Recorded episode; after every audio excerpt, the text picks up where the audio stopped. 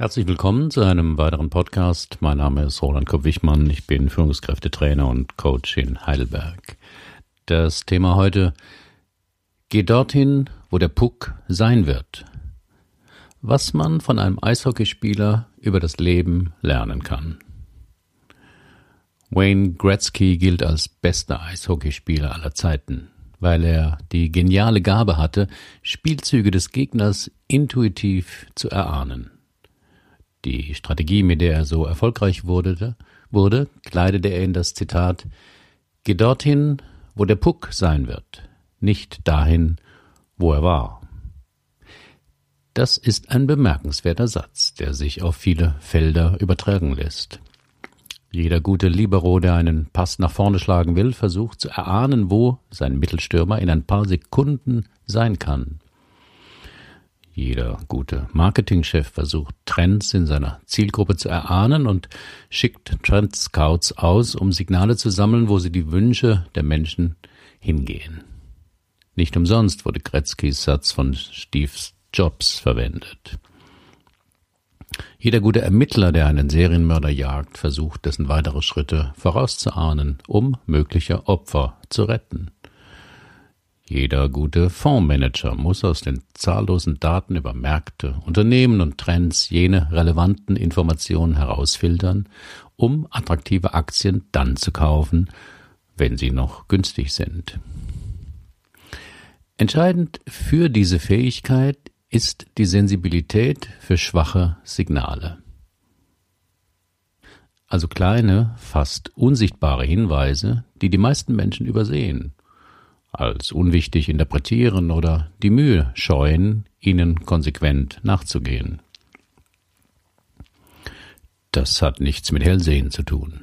Niemand kann wissen, was morgen wirklich passiert. Und es gibt einige schlechte Beispiele von Unternehmen, die vollmundig Gretzkys Spruch zur Untermauerung ihrer Strategie nutzten und Schiffbruch erlitten. Es geht nicht ums Wahrsagen, sondern mehr darum, schwache Signale richtig zu deuten. Wo wird der Puck sein, um sich so zu positionieren, dass man sich mehrere Möglichkeiten offen hält. Wenn es schon in der Zeitung steht, wo der Puck war, ist es meist zu spät. Zwei Beispiele. Als ich mich vor 30 Jahren nach dem Studium selbstständig machte, überlegte ich, ob ich mich weiter freiwillig über die gesetzliche Rentenkasse versichern sollte. Da las ich einen Sternartikel über die voraussichtlichen Probleme eines Systems, bei dem junge Beitragszahler für die laufenden Renten aufkommen müssen, also das Umlagesystem. Niemand sprach damals vom demografischen Faktor, aber der Artikel warnte schon 1985, dass in Deutschland in einigen Jahrzehnten wahrscheinlich nicht genügend Kinder für dieses System geboren werden würden. Das war ein schwaches Signal, das mir zu denken gab, und ich entschied mich gegen das Verbleiben in der gesetzlichen Rentenversicherung. Zweites Beispiel. Als Paartherapeut erlebe ich öfters langjährige Ehen, in denen die Frau sich nach dem Auszug der Kinder von ihrem Mann trennen will. Der Mann ist fast immer überrascht und geschockt und wirft seiner Frau vor, Warum hast du denn nie gesagt, dass du unzufrieden mit unserer Ehe bist? Die Antwort der Frau, aber ich habe doch in den letzten zehn Jahren dauernd darüber gesprochen. Oft scheitern Ehen nicht durch Fremdgehen oder andere einschneidende Ereignisse. Die meisten Ehen zerbrechen leise. Es sind schwache Signale, die nicht geäußert oder nicht wahrgenommen werden. Meistens Signale über ungeklärte Konflikte und nicht verarbeitete Kränkungen. Deswegen ist Lebens- und Berufserfahrung oft nützlich.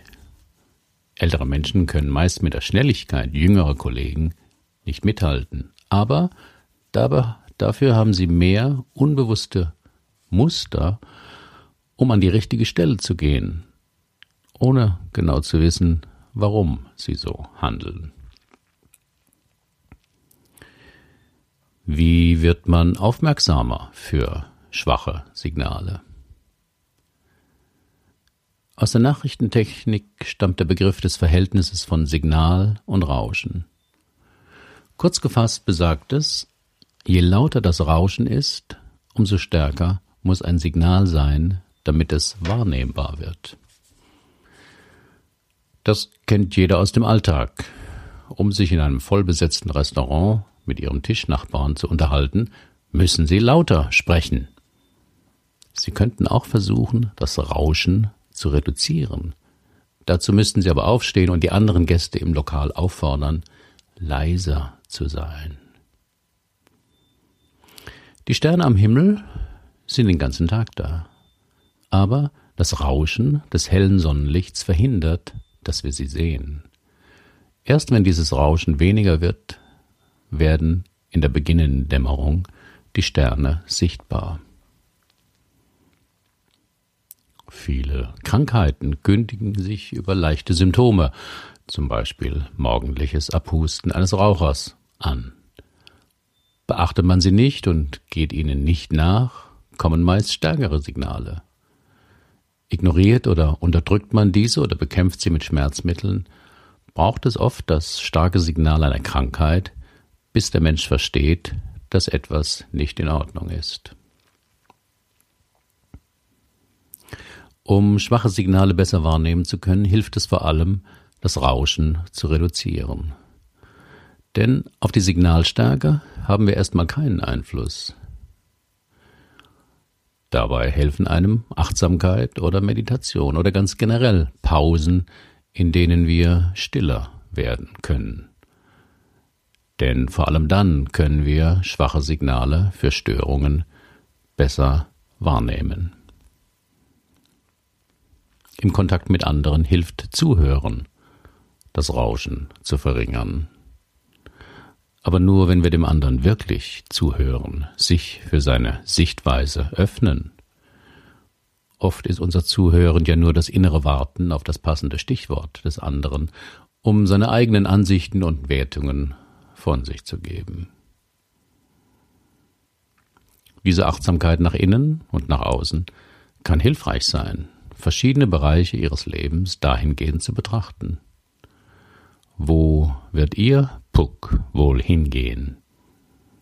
In Ihrem Beruf, in Ihrer Familie oder Partnerschaft, bei Ihrer Gesundheit, bei Ihrer Lebensfreude und Zufriedenheit? Den Kurs in bestimmten Bereichen zu korrigieren ist leichter und effektiver, wenn Sie den schwachen Signalen mehr Aufmerksamkeit schenken. Vor ein paar Wochen war ich im Vasa-Museum in Stockholm, wo 1628 der schwedische, schwedische König Gustav II. Adolf das größte Schlachtschiff seiner Zeit bauen ließ. Doch es gab einen entscheidenden Konstruktionsfehler. Zu viele Kanonen und ein zu schmaler Rumpf, schwaches Signal, machten aus der Vasa eine Todesfalle. Schon vor dem Absegeln wusste man, dass eine schwache Böe ausreichen würde, um die Vasa zu versenken. Bei der sogenannten Krängungsprobe waren 30 Mann auf dem Deck hin und her gelaufen. Bereits nach der dritten Runde mussten sie aufhören, sonst wäre die Vasa gekentert. Das war schon ein mittleres Signal. Doch niemand wagte es, den König zu informieren, der alle Pläne genehmigt hatte und ungeduldig auf sein Lieblingsprojekt wartete. So kam es, dass das stolze Schiff auf seiner Jungfernfahrt schon nach einer Seemeile kenterte und 150 Menschen mit in den Tod riss. Geht dorthin, wo der Puck sein wird, nicht wo er war. Wo wird Ihr Puck hingehen? Herzlichen Dank für Ihre Aufmerksamkeit. Bis zum nächsten Mal.